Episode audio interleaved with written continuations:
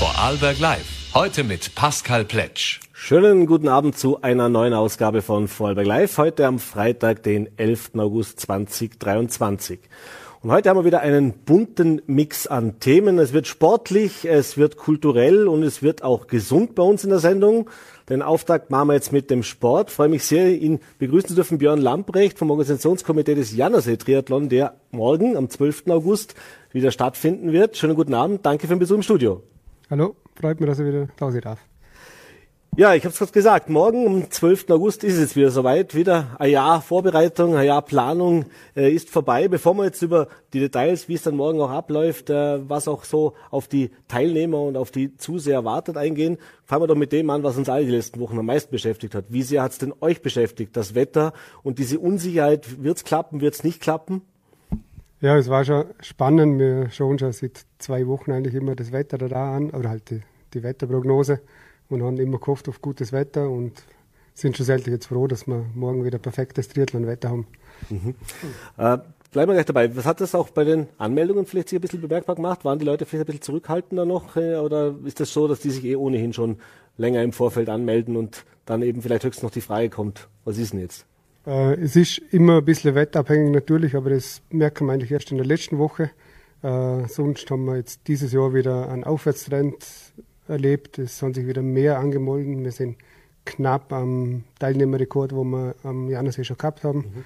Also es, aktuell sind wir sehr gut ausgebucht. Mhm. Wir haben uns ja letztes Jahr darüber unterhalten, was die Teilnehmer anbelangt. Es gab natürlich diese Corona-Jahre und äh, wo es eben weg war. Und dann war das schon so, letztes Jahr noch, naja, es geht auf einem guten Weg, aber wir sind noch nicht auf Vor-Corona-Niveau. Das heißt, diese Normalität, über die so viele gesprochen haben, ist das dieses Jahr ein bisschen entspannter, ein bisschen ruhiger, ein bisschen auch, äh, ja, wie soll ich sagen, wieder die Normalität zurückgekehrt? Wir haben das auch wieder mit Spannung verfolgt, die Anmeldezahlen in unserem Portal, wo wir haben. Äh, bei den Einzelstarts sind wir noch immer nicht ganz auf dem Vor-Corona-Niveau. Aber was uns besonders freut, wir haben einen absoluten Teilnehmerrekord bei den Nachwuchsathleten, bei den Kindern. Wir haben Kinder, die das jüngste, wo startet, äh, wird mit drei Jahren schon starten. Mhm. Und wie gesagt, jetzt haben wir über 100 Kinder, wo sich schon angemeldet haben. Mhm. Wie viel sind es denn insgesamt bis jetzt, die Insgesamt haben wir aktuell rund 350 Teilnehmer und vor Corona, wo wir das Rekordjahr hatten, waren wir bei 380 circa. Also wir also sind ganz knapp dran. Ja. Da ist nicht mehr viel. Da fehlt ja. nicht mehr viel. äh, jetzt, äh, du hast schon gesagt, es gibt natürlich nicht nur den, Kla also klassischen Triathlon, ich sage jetzt mal für die Erwachsenen, für die Mannschaften auch. Es gibt ja auch diese Teamwertung, über die wir vielleicht noch kurz sprechen können. Oder die Staffel heißt es ja.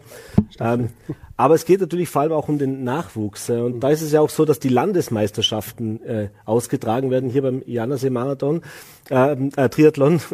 ähm, wie sieht's denn da aus? Du hast gesagt, die Jüngste ist drei Jahre alt. Äh, es gibt die Jüngste U8.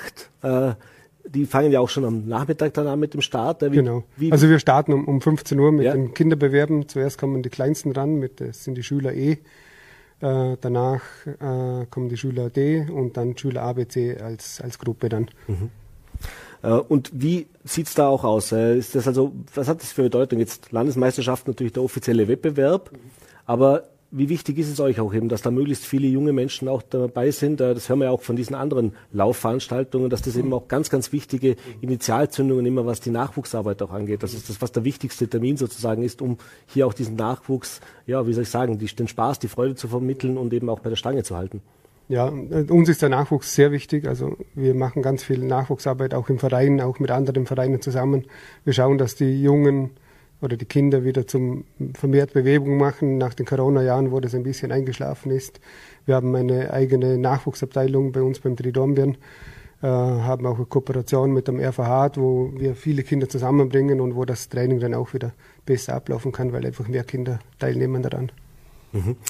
Jetzt auch bei den Erwachsenen ist es so, das ist ja auch was wirklich für den Breitensport. Nicht nur diese Spitzenleistungen sozusagen und diese wirklich hart trainierenden Profis kann man vielleicht nicht sagen, was sind Profis auch dabei? Gibt es tatsächlich Profis? Ja, kommen dann noch. Ja. ja. Ähm, da kommen wir dann noch drauf. Aber eben, dass dieses eben auch für diesen Breitensport immer attraktiver wird äh, und eben vor allem auch das Besondere diese Kombination aus, dass es ja eben nicht nur Laufen oder nur Fahrradfahren und nur Schwimmen ist, sondern dass alles zusammenkommt. Das ist das Interessante am Triathlon, dass das Training sehr abwechslungsreich ist. Man eben hat drei Sportarten zu trainieren oder kann das eine vermehrt machen oder das eine weniger. Ja, und wichtig ist uns halt auch, dass wir auf den Breitensport gehen. Für da ist der Janersee sehr gut geeignet, weil die Distanzen eher kürzer sind. Die sind mit wenig Training äh, machbar oder umsetzbar dann für viele. Und ja.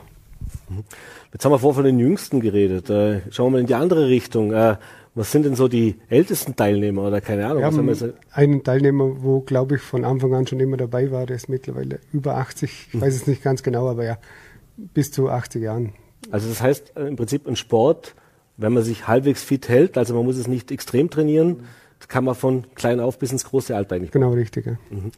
Ja. Äh, jetzt haben wir gerade vorher schon kurz gesprochen, natürlich der, der Breitensport das eine, aber es kommen natürlich auch professionelle Läufer. Wie sieht's da dieses Jahr aus? Wie zufrieden bist du auch damit oder seid ihr da mit den Anmeldungen? Ja, es sind wieder einige äh, Top-Athleten dabei. Äh, besonders hervorzuheben natürlich Leon Bauger, wo dieses Jahr startet. Der ist aktuell gerade in Olympia-Vorbereitung für nächstes Jahr, ist gerade im Land und hat gesagt, dass er gerne wieder beim Triathlon mitmacht bei uns. Hat er früher schon als Nachwuchsathlet immer gemacht und ist jetzt diesmal bei uns. Aber unter anderem starten auch äh, andere Profis, Martin Bader in der Staffel oder Pascal Ackermann vom, vom UAE-Team, Radsportteam. Äh, Brendle Matthias ist auch am Start mit in der Staffel. Also es sind einige Top-Athleten dabei, viel auch vom Skinfit Racing Team. Da haben wir jetzt acht, was ich gesehen habe, acht oder neun, wo, wo mitmachen. Es sind Top-Athleten dabei und Breitensportler dabei. Und das macht das Ganze auch interessant am, Jan- am Triathlon und am Janersee. Macht's auch, nehme ich an, für das Publikum interessant. Äh, was, ja, warum sollte man denn da morgen hingehen und sich das auch ansehen, wenn man selber vielleicht nicht mitläuft, schwimmt oder fährt? Ja, es ist immer interessant anzusehen, was die Sportler da leisten, wenn sie aus dem Wasser kommen. Es ist alles zentral gelegen, die Wechselzone. Also es spielt sich immer dort ab. Schwimmen ist am Janersee, dann wird auf Domben geradelt, kommt wieder zurück zum Janersee und läuft dann ins Lauteracher Ried raus. Es ist immer was los und wir haben auch eine Wirtschaft draußen, ein, ein Zelt, wo danach, danach eine After-Days-Party stattfindet und ist für jeden was dabei. Das ist sicher ein Termin, den man sich jetzt ganz dick nochmal eintragen kann, weil wir nicht sind. Wenn man jetzt noch mitmachen will, gäbe es noch die Möglichkeit, sich da auch mor morgen noch kurzfristig zu entscheiden, wenn jetzt Die- jemand zusieht und sagt, verdammt, habe ich gar nicht mitbekommen, aber ich muss... Die Anmeldung mussten wir schon schließen aus organisatorischen Gründen, aber es ist immer am Wettkampftag noch möglich, sich nachzumelden. Das kann man vor Ort machen. Man muss einfach die Sportsachen mitnehmen, Radsachen, Laufsachen und Schwimmsachen. Dann kann man loslegen. dann kann man sich anmelden und, und mitmachen. Ja. Super. Also wie gesagt, morgen ab 15 Uhr geht's los mit dem Start der Schülerinnen U8 und äh, 17.30 Uhr, 17.34 Uhr dann, also zuerst die Frauen und dann die Männer, wenn ich das richtig Zuerst starten die Frauen und die Männer über 50 und danach die Männer allgemein und die Staffeln dann um 17.34 Uhr. Alles klar. Dann wünsche ich euch einen erfolgreichen, schönen, sonnigen und spannenden Janersee-Triathlon. Ich bedanke mich einmal mehr für den Besuch im Studio. Alles Gute und schöne Zeit. Vielen Dank. Und wir machen brandaktuell, so wie man ihn kennt. äh, Ich glaube, direkt vor der Bühne kommt er hierher. Jetzt, äh, mein zweiter Gast, habe schon gesagt, jetzt wird auch kulturell heute. Freue mich jetzt sehr. Einmal mehr begrüßt dürfen Herwig Bauer vom Poolbar Festival. Hallo Herwig, schönen guten Abend. Hallo, danke für die Einladung. Ja, das Poolbar Festival geht ins Finale. Jetzt noch bis Montag und dann ist es wieder rum. Wieder ein Jahr geschafft. Das 29 plus erste Jahr. Letzte Woche auch große Geburtstagsfeier. Es ist vielleicht noch ein bisschen zu früh, die endgültige Bilanz zu ziehen, aber sagen wir mal so, wie sieht's denn aktuell aus? Wie zufrieden bist du mit dem Verlauf? Äh, Wie hast du diese vier Wochen jetzt erlebt? Ähm, also zunächst äh, glaube ich, mit Freude sagen zu dürfen, dass unser Team ein wunderbares Festival geschaffen hat. Äh, es war ein hartes Stück Arbeit und es hat eine Zeit lang äh, gedauert, bis sich Routine etabliert hat im Laufe der sechs Wochen. Aber die letzten Tage waren jetzt wirklich äh, wunderbar. Äh, davor war die, die Herausforderung eine sehr große, weil es einfach äh, ja, wir haben 30.000 Gäste gehabt, die, die uns gefordert haben und wir wollten natürlich auch das Beste bieten. Ähm, und ja, ich glaube, es gibt wenige, die jetzt äh, nicht äh, mit einem breiten Grinser wieder nach Hause gegangen sind, sowohl äh, auf Teamseite als auch auf Gästeseite und auch von den Künstlern bekommen wir extrem positives Feedback. Insofern können wir auf jeden Fall eine extrem äh, erfreuliche positive Bilanz ziehen. Es waren wahnsinnig viele Gäste da, so viele wie noch nie. Äh, es gab keinerlei ernstzunehmenden äh, Zwischenfälle oder Probleme. Natürlich hat sich der eine oder andere mal einen Nagel in den Fuß getreten, und zwar tatsächlich. oh ähm, aber äh, nichts Gröberes und insofern äh, war es auch sicherheitstechnisch ein fantastisches Festival. Mhm. Wie war es wetterbedingt? Wir haben es gerade vorgehört. Jetzt eben der Juli, August war jetzt natürlich nicht unbedingt der ideale Sommer. Jetzt hat das Puba Festival natürlich Outdoor- und Indoor-Veranstaltungen. Äh, wie oft hast du am Morgen das Wetterradar angesehen und gehofft und gebankt und wie sehr ist es sich auch ausgegangen? Ich glaube, es ist eh mehr oder weniger alles sich durchgegangen, oder? Ja, also wir haben auf jeden Fall nichts absagen müssen. Das war schon mal sehr, sehr gut. Äh, wir haben auch riesen Wetterglück gehabt in Wirklichkeit. Also äh, das Wetterradar war nicht nur mein täglicher, sondern mein stündlicher Begleiter natürlich. Ähm, aber es war oft genug so, dass pünktlich zur Türöffnung, zur Open-Air-Türöffnung quasi äh, die Sonne äh, wieder äh, durch die Wolkendecke geblickt hat. Und generell waren ja die, die ersten beiden Wochen sowieso hochsommerlich fantastisch. Äh, die vergangenen äh, zwei Wochen waren ein wenig ja, kühl. Da gibt's viele Bilder mit Menschen im, im Anorak, was jetzt nicht sehr sommerlich wirkt. Äh, aber die Leute sind trotzdem gekommen und wir haben ja das große Glück, dass wir eben nicht nur im Freien aktiv sind, sondern auch das alte Hallenbad nutzen können. Früher nur das alte Hallenbad, mittlerweile beides gleichwertig in etwa. Das heißt, wir sind relativ unabhängig vom Wetter und haben äh, deshalb zwar schon bangen müssen, weil natürlich ein Open Air bei Traumwetter mehr Spaß macht. wobei auch das muss man relativieren.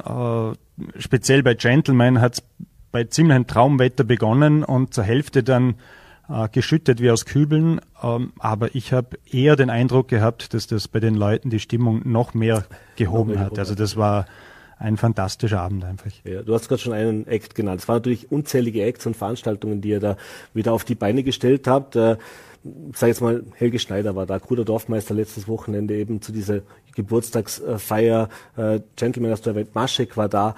Äh, ist es das auch, was du jetzt so sagst, wenn es meisten Besucher waren, wenn es wirklich gut ankommt, äh, wo man sagt, ist ja nicht selbstverständlich. So ein Festival, das wirklich alles bedient, von von, sag jetzt mal, Satire, Kabarett bis hin zu Konzert, über Kino, über Lesungen, Veranstaltungen, Diskussionsrunden, da ist ja wirklich alles vorhanden. Uh, ja, wir machen den Erfolg aber tatsächlich nicht nur uh, an der Besuchermenge uh, fest. also ich persönlich äh, meine äh, schönsten Abende waren eigentlich eher die Dienstage im Pool, bei die kleineren Konzerte mit Russian Circles und La La La, also eher äh, Bands, die jetzt nicht so die ganz großen äh, Besuchermassen ansprechen, die es allerdings sehr verdienen würden, weil es fantastische Bands sind. Aber genau darum geht's eigentlich beim Festival, dass wir eine derartige Bandbreite abdecken, äh, dass wir zwar auch die, die, den breiten Geschmack abdecken, aber eben auch äh, Spezialistenprogramm bieten.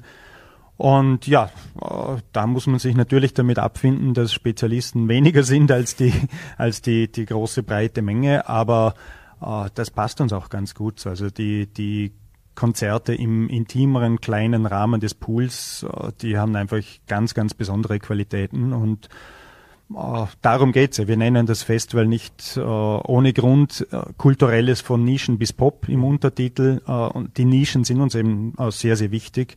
Und das im musikalischen Bereich genauso wie in anderen künstlerischen Genres, die sonst nicht so sehr große Beachtung finden. Es ist auch wichtig, dass eben du nicht nur für eine spezielle Zielgruppe was bietest, jetzt was den Geschmack angeht, aber auch das Alter. Immer ein Pulver Festival geht von bis. Definitiv. Also das Paradebeispiel dafür ist sicher der Jazz Brunch, wo tatsächlich vom Baby bis zum, zum Großvater, zur Großmutter alle da sind. Äh, aber auch sonst bei den, speziell bei den Open-Air-Veranstaltungen merken wir immer mehr, äh, dass da tatsächlich Familien kommen. Wir haben auch eigens äh, Gehörschutz für, für Kinder und Kleinkinder vor Ort. Äh, und da können sich äh, einfach Familien einen, einen Ausflug gönnen und alle zusammen ein Konzerterlebnis genießen. Und auch sonst bei, bei den Konzerten drinnen ist es durchaus so, dass wenn wir äh, die, die 30 Jahre Bühnenerfahrung von Heaven Shall Burn im Metalcore auf die Bühne bringen, kommen dann nicht nur die, die Alten, die sie von Beginn an begleitet haben, sondern speziell in den ersten Reihen waren lauter 16-Jährige, 18-Jährige. Äh, das durchmischt sich bei uns schon sehr gut und vor allem, und das ist ganz wichtig, äh, ich habe den Eindruck, dass niemand äh, schräg angeschaut wird, egal welche Herkunft da dahinter steckt oder welches Alter. Beim Pulver Festival habe ich den Eindruck, sind alle ziemlich gleich. Mhm. Lass uns doch auf diese letzten drei Tage, die jetzt noch vor dir und euch und uns allen liegen, äh, blicken. Was erwartet denn das Publikum noch? Äh, wo kann man sich noch, äh, gibt es da überhaupt noch Karten jetzt für Samstag, Sonntag, Montag oder wie sieht's da aus? Äh, für heute äh, nicht mehr, ja. das ist ausverkauft, ähm, aber für morgen das letzte große Open Air, endlich wieder bei Traumwetter und sommerlichen Bedingungen. Passend äh, zum Finale, oder? Genau, also ich finde, das haben wir uns sehr verdient. Äh, da gibt's noch äh, Karten. Headliner ist Charlie Cunningham, Singer-Songwriter aus England. Mhm der äh, vielleicht ein bisschen an José González erinnert, wenn sich äh, wer erinnert an das letztjährige große Open Air. Ähm, aber natürlich äh, hat er längst seine eigene Karriere gestartet und wird in England und in ganz Europa sehr hoch gehandelt. Also das wird ein fantastischer Open-Air-Abschluss, auf den wir uns sehr freuen. Äh, am Sonntag gibt's noch den letzten Jazz Brunch um 11 Uhr mit Ida Jane aus der Schweiz. Und am Montag äh, ein letzter äh, großer Headliner mit Southern Archives, äh, in unseren Breiten äh, noch gar nicht so bekannt, aber eben auch eine äh, amerikanische Künstlerin, äh, die äh, hohe Wellen schlägt. Sie ist eigentlich Geigerin und Sängerin und äh, macht eine sehr äh, moderne Popmelange äh, mit äh, sehr zeitgemäßen Klängen, würde ich sagen. Also gibt es für, den, eigentlich für jeden noch mal was dabei jetzt zum Abschluss? Ja, also zum Abschluss fahren wir noch einmal das volle Programm. Das volle Programm.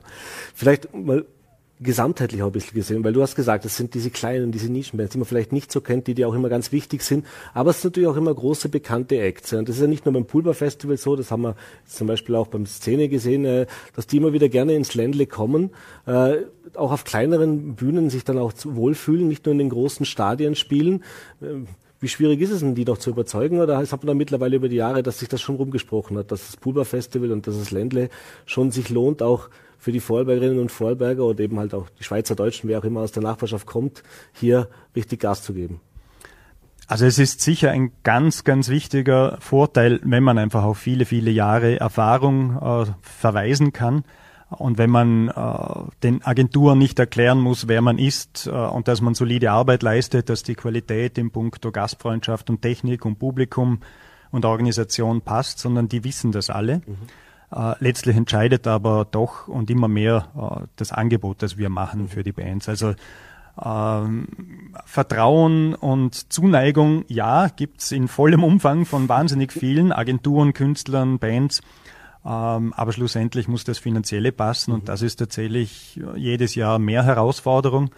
Aber äh, mit Hilfe des Publikums, das da mitzieht, äh, lässt sich das durchaus bewältigen.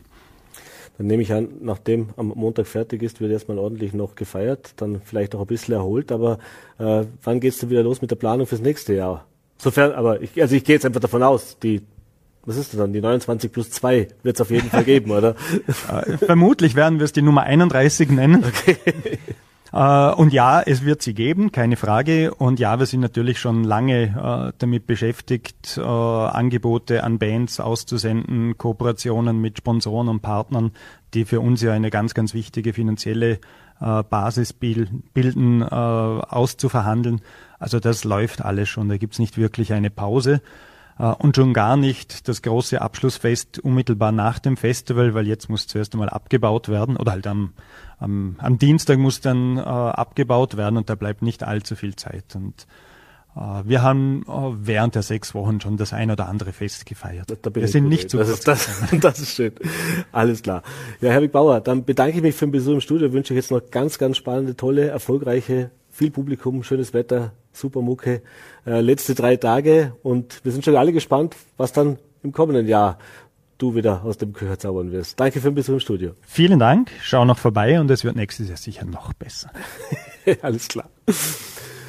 Und wir wechseln jetzt nochmal das Thema, nachdem wir jetzt schon Sport hatten und die Kultur habe ich schon angekündigt, geht es jetzt auch ein wenig um die Gesundheit. Und ich freue mich jetzt auf meinen dritten Gast, Brigitte Pregenzer, Autorin und Hildegard von Bingen, ich nenne sie jetzt Expertin, äh, oder zumindest langjährige auch äh, Person, die sich lange Jahre auch damit beschäftigt. Äh, schönen guten Abend, herzlich willkommen bei Vollberg Live. Guten Abend, freue mich, dass ich da bin.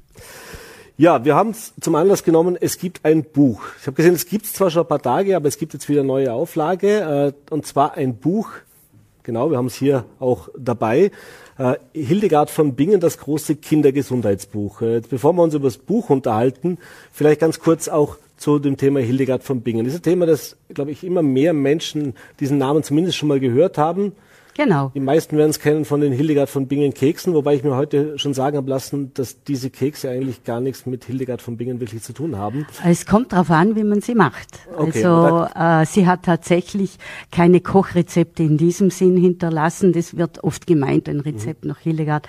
Sie ist aus dem 12. Jahrhundert. Das war nicht die Zeit, um Rezepte zu schreiben aber sie hat Anweisungen gegeben oder über die Heilkraft, die Wirkkraft, die sogenannte Subtilität, wie sie das nennt, der bestimmten Gewürze oder der Lebensmittel. Und nach diesen Kriterien hat sie dann sehr wohl angegeben, dass man Kekse backen kann. Allerdings waren die zu ihrer Zeit äh, nicht so mit Butter und Ei verfeinert, sondern es ging in erster Linie um die Gewürze. Und es gibt jetzt äh, diese im Handel, aber am besten macht man sie selber, denn dann weiß man auch, was drin ist und kann auf die Rezeptur, die es ja gibt, sie hat dann gesagt, die Menge einer halben Nussschale oder die Menge, die in einem halben, in einer halben Eischale Platz hat. Das waren ihre Mengenangaben. Und da darf ich jetzt Dr. Herzker erwähnen, der sich in den 40er Jahren, 50er Jahren die Mühe gemacht hat und das alles äh, adaptiert hat, dass wir heute äh, auf diese Rezepte zurückgreifen können. Mhm. Jetzt muss man natürlich einleitend fragen, wie sind denn Sie zur Hildegard von Bingen gekommen und wie ist es dann auch dazu gekommen, wenn man sich damit näher beschäftigt, dass Sie dann auch ein Buch drüber schreiben und jetzt auch, äh, das heißt, das habe ich mir aufgeschrieben, die Hildegard Akademie in Dornbirn auch führen äh, oder gegründet haben und ja. führen. Äh, da muss ja schon eine große Überzeugung dahinter stecken und vermutlich auch die eigene Erfahrung. Genau, wie Sie sagen, die Erfahrungswerte sind eigentlich die wichtigsten und ich bin über einen Brotbackkurs zu Hildegard gekommen und der war natürlich mit Dinkelmehl und den Gewürzen Galgam, Bertram, Quendel, Ysop. Das sind so die Hildegard-Klassiker. Mhm. Und dann habe ich gemerkt, wie dieses Brot sättigt und im besten Sinne nährt. Und dann haben wir gedacht, ja, also wenn das Brot so nahrhaft ist, dann probiere ich das generell in die Küche einfließen zu lassen. Und dann kam das erste Heilmittel. Meine Kinder waren damals noch klein und waren öfters erkältet und dann habe ich das mit Hildegard-Heilmitteln probiert und äh, der, der Erfolg gab äh, dem Recht und habe dann versucht in meinem Freundeskreis damals, denn es waren alles Mütter mit kleinen Kindern, und habe ich gesagt, ich halte äh, euch da die, die Referate oder den Vortrag, wenn euch das interessiert. Und dann bin ich da nicht auf so viel Interesse gestoßen. Und dann haben wir gedacht, also wenn Sie es im Freundeskreis nicht wissen wollen, dann halte ich einmal öffentlich einen Vortrag und habe über den Kneipverein meine ersten Vorträge und Kurse gegeben. Und dann ist, also das ist jetzt alles über 25 Jahre her. Und so ist äh, die ganze Hildegard-Geschichte gewachsen und äh, dann hat es begonnen mit dem Thema Fasten, also Küche war abgedeckt, Heilmittel war abgedeckt. Fasten ist ganz äh, für mich persönlich ganz ein wichtiger Aspekt im Lauf des Jahres. Und dann habe ich gemerkt, das Interesse ist groß, das muss mehrere Frauen geben, es sind halt in erster Linie Frauen, die sich um Lebensthemen kümmern und äh, die möchte ich ausbilden, damit das mehr in die Breite geht. Und dann habe ich 2008 die Hildegard Akademie gegründet und habe seither zahlreiche Referentinnen ausgebildet und da sei jetzt vielleicht der Hinweis mhm. erlaubt, am 17. Äh, September, das ist der Todestag äh, der Hildegard und der wird von den Hildegard Freunden also äh, im, im äh, gemäßigten Rahmen gefeiert, aber durchaus gefeiert.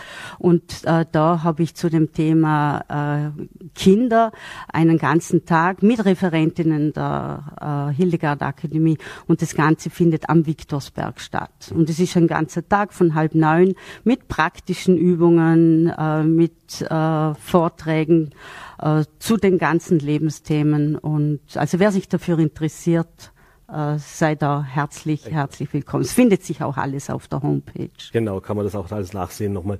Ähm, bevor wir jetzt vielleicht auf das Buch reinkommen und vielleicht auch, auch ein, zwei Tipps und Tricks, die wir heute hier verraten können. Alles wollen wir natürlich nicht verraten, sollen ja auch das Buch lesen, äh, unsere Zuseherinnen und Zuseher. Aber fangen wir vielleicht noch davor an, dass wir das nochmal einordnen. es gibt natürlich Naturmedizin und Naturheilkunde ist etwas, das ist sehr populär geworden. Das wurde in den letzten Jahren auch teilweise missbräuchlich verwendet. Ich sage jetzt mal auch bis hin ins Esoterische hinein. Vielleicht in kurzen Worten auch nochmal die, die Unterscheidung auch darzulegen. Also das heißt, was beinhaltet die Lehre von Hildegard von Bingen und was unterscheidet sie eben auch von vielleicht anderen, sage ich jetzt mal sagen, eher im, im, ja, im, im zwiespältigen ja, Bereich tätigen ja, Naturheilverfahren und, und, und wo kann es auch helfen und wo hat seine Grenzen? Äh, die Grenzen hat sicher in Akutsituationen, die Grenzen hat äh, da, wo ich mir als Mutter nicht mehr sicher bin, wo ich wirklich den äh, fachlichen Rat von einem Arzt, einer Ärztin brauche. Es, ist ja noch nicht so lange her, dass wir auf die Hausmittel verzichtet haben. Also ich kann mich erinnern, zu Hause gab es immer bestimmte Mittel, das waren die sogenannten Hausmittelchen und die haben dann auch funktioniert. Und äh, da kann ich das ja probieren nach wie vor, wenn das Kind leichtes Fieber hat, mit den äh, Essigpatschen oder mit, mit kühlenden Wickeln. Ich kann es probieren, äh, zum Beispiel, wenn es schlechte Laune hat, mit den Nervenkeksen. Also mhm. bei Nervenkeksen äh, schlagen bei manchen ja schon die Alarmglocken, aber dann nennen wir es vielleicht doch Energiekekse. Mhm. Äh, oder ich kann es probieren, äh, natürlich über die Ernährung, äh, gerade wenn, wenn Kinder nervös sind oder wenn Kinder äh, hyperaktiv sind, wobei sie meist nicht hyperaktiv sind, sondern nur ein natürliches Bewegungsbedürfnis haben. Das muss man auch sagen. Aber ich kann es auch probieren und das wäre mir jetzt auch noch wichtig, ähm, mit gewissen Steinen, sogenannte äh, Glückssteine für die Kinder. Und das ist nicht Esoterik, mhm. sondern das kann man also wirklich mit, mit äh, wissenschaftlich nachweisen, dass bestimmte Frequenzen auf bestimmte Gemütslagen äh, wirken. Äh, zum Beispiel, wenn Kinder Angst haben, dann hilft der Heliotrop, der, der Hildegard Jaspis, mhm. äh, der beruhigt die äh, Ängste.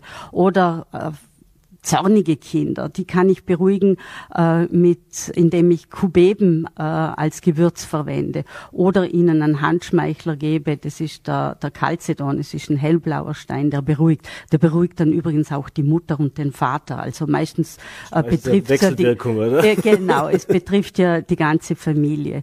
Oder äh, ein wunderbares Mittel bei Husten wäre der Stimmkräuterwein. Das ist nur Fenchel und Königskerze. Und äh, da kann man sich sicher sein, dass das Naturkräfte sind. Und wenn ich dann mit diesen einfachen Möglichkeiten an Husten selber kurieren kann, erspare ich mir zeitaufwendige Besuche beim Arzt, die äh, ihr sparen äh, die Nebenwirkungen von Medikamenten. Das ist vielleicht auch noch ein Punkt. Die Nebenwirkungen bei den äh, Naturheilmitteln von Hildegard, die sind gleich null. Und das ist ein beruhigendes Gefühl. Ich gebe was für die Gesundheit und habe da aber dann nicht den negativen Effekt von Nebenwirkungen. Mhm. Wenn man sich dafür interessiert, Sie haben jetzt gerade eine ganze Reihe auch an Gewürzen und Kräutern und Dingen genannt, die ich zugegebenermaßen in meinem Leben teilweise noch niemals gehört habe, geschweige denn, dass ich genau. wusste, wo ich mir das ja. besorge. Äh, wie muss ich mir das vorstellen? Also den, den, den sag's jetzt ein bisschen flapsig, den Supermarkt des 11. Jahrhunderts gibt's bei uns noch nicht. Aber wo kriege ich denn das her? Es ist schade, dass wir zwei uns noch nicht früher kennengelernt haben. Sonst äh, würden Sie die Gewürze äh, ganz sicher in Ihrem Haushalt haben. Also es gibt sie mittlerweile, muss man sagen, äh, im Supermarkt, mhm. also im DM, es gibt's in den Bioläden, es gibt's in den Apotheken und das ist eben, weil das schon seit 25 Jahren, gerade im Ländle und da jetzt äh, muss ich das Ländle hervorheben, da ist es also wirklich auf fruchtbaren und gut bereiteten Boden gefallen und wird von vielen verwendet. Und äh, die meisten fangen mit der Küche an und sagen, okay, das tut jetzt gut und jetzt probiere ich es dann auch mit dem ein oder anderen Heilmittel. Okay. Oder mit einer Le es eigentlich ist die Hildegard-Lehre ist ja eine Lebenshaltung, eine Lebensführung, wo ich darauf achte, dass äh, mein Austausch in der Natur stimmt, dass die Ernährung stimmt, dass ich Bewegung und Ruhe, weil wir jetzt gerade den Triathlon hatten, mhm. dass Bewegung und Ruhe im Ausgleich sind, dass auch Kinder genügend Schlaf haben, dass man manchmal auf was verzichtet im Sinne von einem ganzheitlichen Fasten oder wichtiger Punkt auch, dass man Talente und Tugenden fördert. Und für Hildegard war die Lebensfreude so ein Lebenselixier. Und da müssen wir aufpassen, dass uns die Lebensfreude nicht abhanden kommt. Und den werde schon äh, 12. Jahrhundert auf heute transportiert und äh, leicht, also auch mit, mit den sechs goldenen Lebensregeln, äh, immer wieder äh, kann man sich das in Erinnerung rufen und dann kann man es auch in die Praxis umsetzen. Mhm. Jetzt habe ich das Buch eben ein bisschen auch noch durchgeblättert heute, habe gesehen, da ist eben ganz viel drin. Also bei Tipps und Tricks, was bei verschiedenen, sage ich jetzt mal, äh, Symptomen zu tun ist. Äh, eben, ich habe es erwähnt, auch Wut oder, oder Trauer und so weiter, was man da machen kann. Äh, ich habe aber auch gesehen, was man nicht machen sollte. Und ich nehme jetzt einfach mal eins raus, weil das wird mir persönlich sehr wehtun. Äh, die Erdbeere. Die Erdbeere gilt laut Hildegard von Bingen als etwas, das man nicht essen darf, soll oder vielleicht nur ab und zu es ist immer wieder die Erdbeere. Also das ist wirklich die große Hürde für viele, in die Hildegard-Lehre einzusteigen. Äh, Dr. Herzke hat einfach beobachtet, was Hildegard geschrieben hat. Er war ja Arzt, er war Mediziner, dass in der Erdbeerzeit gehäuft Erkältungen, äh, Mittelohrentzündungen und Angina bei den Kindern auftauchten. Das ist, weil die Erdbeere ein großes allergenes Potenzial hat. Das hat sie leider. Mhm. Ähm, aber zur Beruhigung, weil ich möchte ja viele einladen, die Hildegard-Lehre ganzheitlich zu sehen. Wenn wir ab und zu die Erdbeere essen, in dem Bewusstsein, dass es keine tägliche Frucht sein soll, äh, dann, und wir sind gesund, dann macht sie uns nichts. Äh, es ist immer eine Frage der Entscheidung. Ich habe mich vor 25 Jahren entschieden, sie wegzulassen. Und das Schöne bei Entscheidungen ist, ich gehe dann weiter diesen Weg und ich bündle die Kraft und schaue, was es anstattdessen gibt. Und ich habe die Quitte kennengelernt, die Mispel kennengelernt, äh, die wertvollen roten Beeren wie Johannisbeer oder Himbeer, Brombeer und ich vermisse die Erdbeere nicht. Ich zwinkere ihr zu und denke, na ja, immer wieder, immer wieder Thema, immer wieder Verlockung, aber wir sollen uns ja nicht an den negativen äh, Beispielen äh, aufhalten, sondern äh, den Zugewinn äh, einer ganzheitlichen Lehre wie der Hildegard-Lehre beachten. Jetzt, ähm, wenn wir vielleicht auch nochmal auf das zurückkommen, was eben, äh, soll ich sagen, modern mit der Hildegard von Bingen verbra verbracht wird, habe ich auch gelesen, es gibt natürlich auf dem Markt auch ganz viele äh, Empfehlungen, Rezepte, teilweise von, von, von Gemüse, von, von, von Lebensmitteln, die gab es damals in Europa gar nicht. Wie sehen Sie denn das und wie, worauf sollte man da achten, dass man da jetzt, sage ich mal, was ist der Unterschied zwischen dem, wo halt der Name drauf geklatscht wird und vielleicht die Philosophie dahinter steckt, ja. aber nicht wirklich viel Hildegard von Bingen drinsteht. Ja, also da wäre schon die Möglichkeit, dass man sich äh, ein Buch zu Rate zieht und äh, das dann befolgt. Ähm, es gibt natürlich jetzt Gemüse wie Brokkoli oder Romanesco, den hat sie nicht beschrieben. Aber wenn das bekömmlich ist, und das wäre der Appell, dass wir wieder mehr auf unser eigenes Bauchgefühl achten. Und wenn das äh, schmackhaft ist und ich fühle mich anschließend gesättigt und ich fühle mich wohl, dann ist es wohl das richtige Gemüse für mich. Und äh, Hildegard hat gesagt, dass eben äh, Kohl schwer verdaulich ist. Wissen wir alle. Mhm. Sie hat auch diese Typenlehre, diese äh, vier, vier äh, Typen beschrieben und es verträgt nicht jeder alles gleichermaßen. Und das merkt man ja selber. Und äh, da darf man wieder selbstbewusst werden und sagen, mir tut es nicht gut, du kannst es gerne essen. Und wenn wir schauen in, der, in, in äh, den äh, traditionellen Küchen, da gab es immer mehrere Gerichte oder in der indischen Küche oder in der, in der Ayurveda-Küche. Und dann haben sich die äh, Familienmitglieder äh, an den verschiedenen Gerichten bedient. Und da, wo es ihnen nicht so bekömmlich äh, erschienen ist, haben sie weniger genommen. Und dann sind wir schon richtig unterwegs. Also es gibt ganz wenige Tabus und äh, ausprobieren. Und wenn die Erdbeere rote Hautflecken macht und äh, vielleicht eine kleine Atemnot oder die Nase geht zu, das merkt man auch bei Histaminunverträglichkeit geht die Nase zu, ja, dann lasse ich es weg oder ich nehme die äh, Nase in Kauf, weil es mir jetzt so gut schmeckt. Aber wichtig, Rheumatiker oder Menschen mit chronischer Erkrankung oder Darmproblemen, die sind gut beraten mit der Hildegard Küche, vor allem mit dem Dinkel als Basis und die sogenannten Tabus äh, wegzulassen und dann werden sie sich körperlich erholen und vielleicht werden sie in ein paar Jahren dann so stabil, dass sie es wieder vertragen. Ausprobieren, ausprobieren. Das heißt, wenn wir es zusammenfassen, wir sind schon am Ende der Zeit, ein bisschen so wieder mehr in sich reinhören, auch dieses, Sie haben es gerade gesagt, selber schauen, was tut mir gut, was tut mir nicht gut. Genau, Wenn man genau. dann das Buch dazu liest und sich vielleicht ein paar Tipps und Tricks holt, kann nichts mehr schiefgehen. Genau. Oder auf der Homepage nachschauen, da sind dann auch Rezepte drin, übrigens auch von diesen Energiekeksen. Alles klar, dann werden wir gleich mal nachsehen. Gern. Frau Bregenzer, ich bedanke mich für den Besuch im Studio, bedanke mich für diesen Einblick in die Lehre von der Hildegard von Bingen äh, und wünsche Ihnen alles Gute. Viel Danke Erfolg sehr. weiterhin. Dankeschön. Dankeschön. Danke. Und das war's diese Woche mit Vorarlberg Live. Bedanke mich wieder fürs Dabeisein, wünsche Ihnen jetzt ein schönes Wochenende und wenn Sie mögen, auch am Fenstertag Montag sind wir für Sie da, 17 Uhr Voller.at, VNRT und Lelle TV. Bis dahin einen schönen Abend, machen Sie es gut.